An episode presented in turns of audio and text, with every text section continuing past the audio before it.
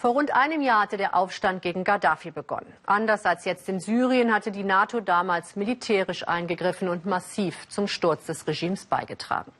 Dabei hatte das UN-Mandat nur den Schutz der bedrohten Zivilisten genehmigt. Dieser Sündenfall überschattet bis heute das Ringen um eine gemeinsame Haltung der Welt in Syrien. Wie aber geht es den Menschen im befreiten, im neuen Libyen? Das Land ist tief gespalten. Auch gegen die neuen Machthaber gibt es Vorwürfe wegen gravierender Menschenrechtsverletzungen. Versöhnung ist wie Öl ins Feuer gießen, sagt sogar einer der neuen starken Männer in Misrata.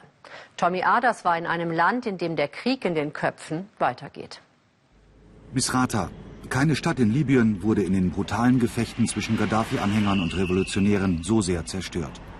Kaum ein Gebäude, das nicht beschädigt wurde. Misrata war monatelang von den Sicherheitskräften eingekesselt und wurde von außen mit schwerer Artillerie bombardiert. Tausende Menschen sind hier gestorben.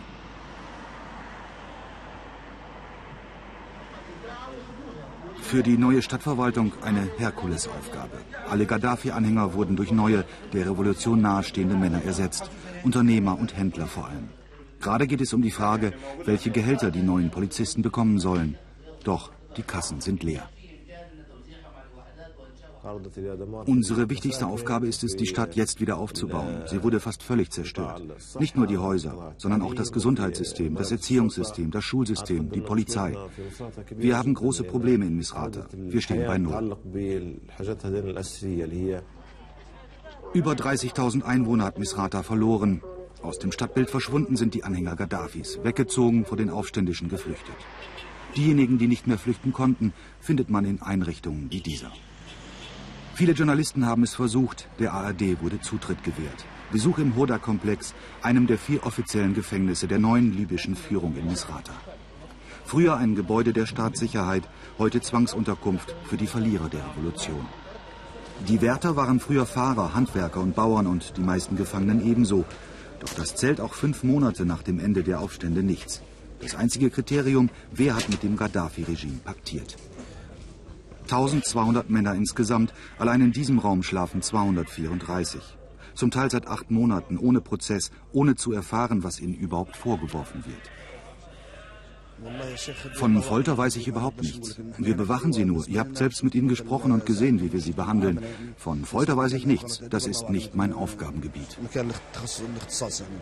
Offenbar ist es das Aufgabengebiet von anderen. Überall im Lande soll es geheime Folterzentren geben. Dort werden Anhänger Gaddafis angeblich gequält bis zum Tode. Doch auch hier, im Zentrum von Misrata, werden Rechte verletzt und Menschen. Ich lag auf dem Boden und sie haben auf meinen Kopf getreten. So, zweimal. Seitdem habe ich furchtbare Kopfschmerzen. Mein Kopf musste genäht werden.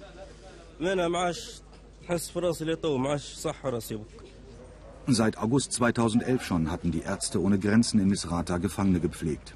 Als immer häufiger Insassen massive Folterspuren trugen, informierten die Ärzte die Behörden, doch nichts geschah. Anfang Januar, als gleich neun Männer gefoltert wurden, beendeten die Ärzte ihre Arbeit in den Gefängnissen aus Protest. Wir haben Wunden von Elektroschocks gesehen, wir haben äh, Brandwunden gesehen, also sprich Zigaretten wurden auf dem Körper der Gefangenen ausgedrückt und äh, wir haben viele Gefangene über Monate medizinisch betreut als Kriegsverletzte. Wir haben Schusswunden behandelt und ähnliches. Also die meisten Gefangenen waren uns bekannt. Und äh, einige Gefangene sind dann einfach für ein paar Tage aus dem Gefängnis verschwunden. Und als sie ins Gefängnis zurückgekommen sind, waren die fast verheilten Wunden dann teilweise wieder aufgebrochen. Camp Felach in der Hauptstadt Tripolis. 1400 Menschen, alle vom Berberstamm der Tawarga. Dunkelhäutige Libyer und aus ihrer gleichnamigen Heimatstadt in der Nähe von Misrata vor den Revolutionären geflohen. Die Tawarga hatten auf der falschen Seite gestanden, der Seite des Gaddafi-Regimes.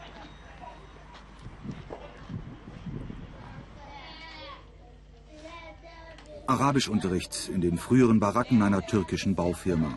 Die 200 Familien im Lager und die anderen 45.000 Flüchtlinge im Lande sind für die Revolutionsmilizen auch heute noch pauschal Feinde. Ihr Leben organisieren sie selbst. Die Behörden stellen Lebensmittel, Wasser und das Wachpersonal an den Zäunen.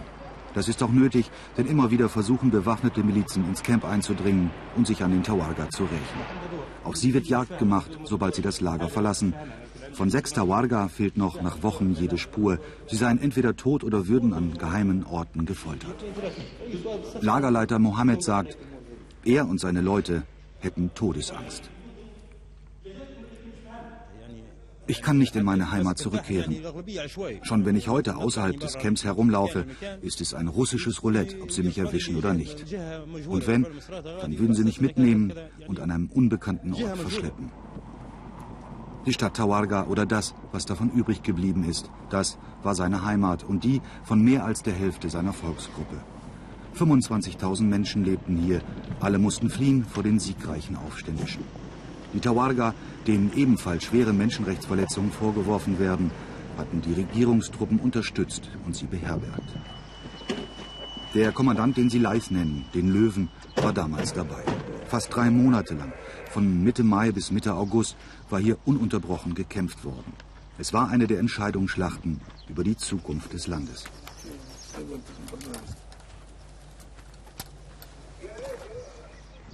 Und es war ein Krieg hier, sagt der Löwe. Hier hatten sich die Regierungstruppen verschanzt, zusammen mit den Tawarga. Dunkelhäutige Menschen in Libyen, wie die Tawarga oder Schwarzafrikaner, stehen schon immer unter Generalverdacht. Durch die Revolution hat sich nur geändert, dass jetzt der Schutz durch das frühere Gaddafi-Regime weitgehend fehlt. Eine Versöhnung mit den Tawaga ist ausgeschlossen. Das wäre wie Öl ins Feuer gießen. Hier wurde zu viel gekämpft und zu viele Verbrechen wurden von ihnen begangen. Vergewaltigungen, Mord, Plünderungen. Sie haben einfach zu viel Böses gemacht. Ohne die NATO hätten die aufständischen Gaddafis Truppen nicht besiegt. Das Ziel war, die Diktatur zu beseitigen und eine Demokratie aufzubauen.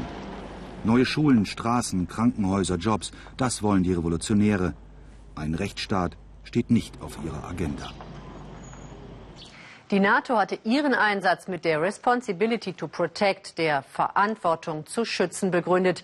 Diese Verantwortung gilt weiter, nur diesmal mit umgekehrten Vorzeichen. Mehr zur Lage in Syrien und zu den Wahlen in Myanmar zeigt gleich die Tagesschau. Von uns war es das für heute. Alle Beiträge finden Sie ab 21 Uhr im Internet und auf Facebook können Sie gerne mit uns über die Beiträge diskutieren.